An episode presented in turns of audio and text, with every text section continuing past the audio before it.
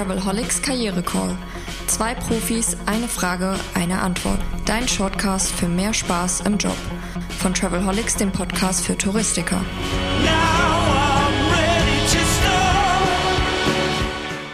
Einen schönen guten Tag, das ist der Travelholics Podcast, das ist der Karriere-Call mit Heike Nirschel und Heiner Boos vom Team Veränderung als Chance. Mein Name ist Roman Borch und wir sind heute schon in der vierten Staffel in der vorletzten Folge, in der Folge Nummer 11 und die beschäftigt sich mit einem Thema, Heiner, da geht es um Team und auch ein bisschen so um Neid im Team, wenn der eine vielleicht besser ist oder äh, mehr bekommt oder eine andere Zuwendung hat oder sowas. Was kann man auf der Metaebene dort berichten?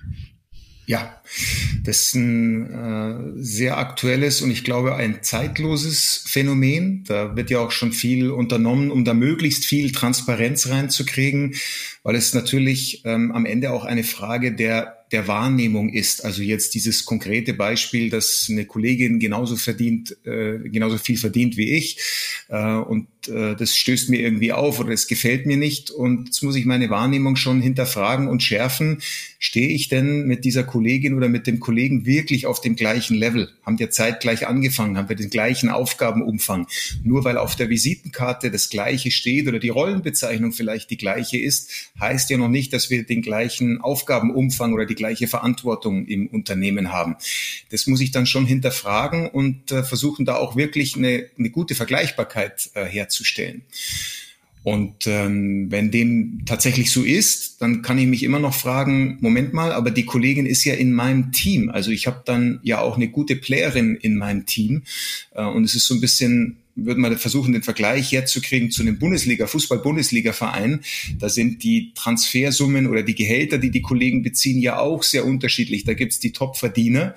Äh, aber der ein oder andere sagt natürlich auch, Mensch, äh, ein, ein Sané meinetwegen, der ein ähm, Bombengehalt hat und eine riesen Ablösesumme gekostet hat, der hilft mir am Ende auch meine Ziele zu erreichen. Also er und vielleicht noch zwei, drei andere, die in dieser Gehaltsliga spielen, die sind der Grund dafür, dass wir jedes Jahr bei der Champions League wieder mit dabei sind. Also ich freue mich, dass diese Kollegen an Bord sind, weil die helfen mir ja auch meine ähm, Ziele zu erreichen am Ende des Tages. Und wenn auch das noch nicht so fruchtet, dann äh, bleibt immer noch eins, diese Unzufriedenheit. Denn auch eins ist klar auf der mentalen Ebene, Unzufriedenheit ist der Antrieb für jede Veränderung. Würde mir das nichts ausmachen, dann würde ich auch nichts ändern. Und wenn ich unzufrieden bin, kann ich mich natürlich auch auf den Weg machen und ein Gespräch mit meiner Führungskraft suchen und sagen, sag mal, wo muss ich mich denn entwickeln oder welche Schritte muss ich denn gehen, um da hinzukommen, wo ich eigentlich auch hin will, Klammer auf, wo die Kollegin vielleicht heute auch schon ist und dann einen Entwicklung Entwicklungsplan vereinbaren, aber dann natürlich auch auf meiner Seite die Sachen zu bringen, den Beitrag zu leisten, dass diese Vereinbarung auch von meiner Seite erfüllt wird. Also es muss nicht mit dem Neid und mit dem negativen Gefühl getan sein, sondern über die Wahrnehmung oder auch dann gezielte Aktionen kann ich da durchaus selbstbestimmt handeln, so würde ich es mal sagen. Ja, der Neid, der zieht mich ja als negatives Gefühl auch selbst immer ein Stück weit runter. Absolut. Und ich glaube, es ist, dieses Sané-Beispiel finde ich ganz schön. Oder auch wenn man es jetzt beim Radsport sieht, na, da ganz klassisch, wenn, wenn ich in der Tour de France mitfahre, äh, und da gibt's eben den einen Top Fahrer im Team und dann gibt's eben vier Helfer, die trotzdem dafür sorgen, dass sie bei sind. Aber die wären auch nicht bei der Tour de France, wenn es den Topfahrer nicht gäbe. Also es ist dann schon immer eine Sache zusammen. Aber bleiben wir mal beim Team und gehen wir mal in die Praxis, denn die Idee zu diesem, die, zu diesem Thema kam auch wieder aus äh, einer konkreten Anfrage, die kam diesmal aus Leverkusen von der Marine. Die hat äh, uns gemeldet, wir würden jetzt gern mal drüber reden, dass sie festgestellt hat, wie auch immer, dass ihre Kollegin einfach viel, viel mehr verdient als sie.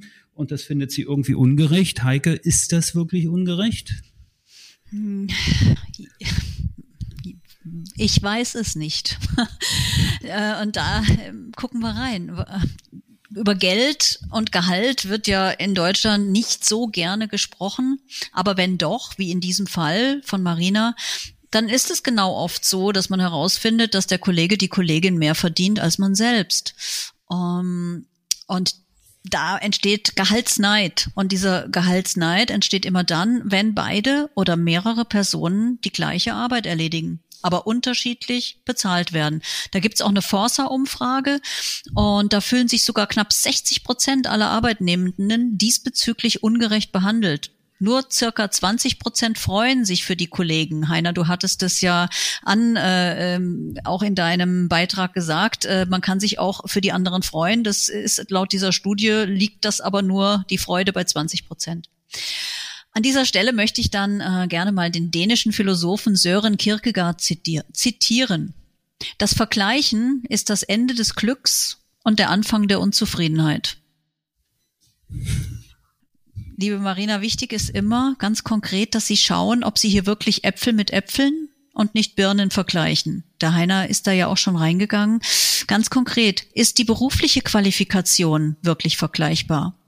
Hat die Kollegin das gleiche Bildungsniveau oder vielleicht doch einen höheren Abschluss als sie selber? Ist die Kollegin genauso lange im Unternehmen oder länger? Und hat sie vielleicht von früheren Jobs einen größeren Erfahrungsschatz, auch wenn sie jetzt die gleiche Position hat wie sie selbst? Wenn Sie, Marina, alle diese Unterschiede ausgeschlossen haben, können Sie Abhilfe schaffen, indem Sie die Tipps aus dem vorherigen Lifehack umsetzen und dann den Chef um ein Gespräch für eine Gehaltserhöhung bitten.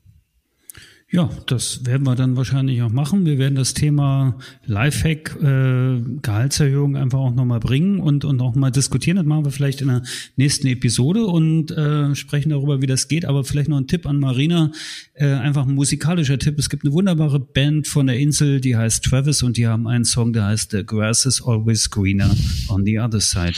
Danke fürs Zuhören für heute. Und weil wir gerade bei Wertschätzung und äh, Beachtung sind, würden wir uns hier freuen, wenn ihr den Podcast auch gerne mal bei Spotify, bei Apple oder bei Google mit fünf Sternen bewertet. Danke fürs Zuhören, einen schönen Tag. Ciao.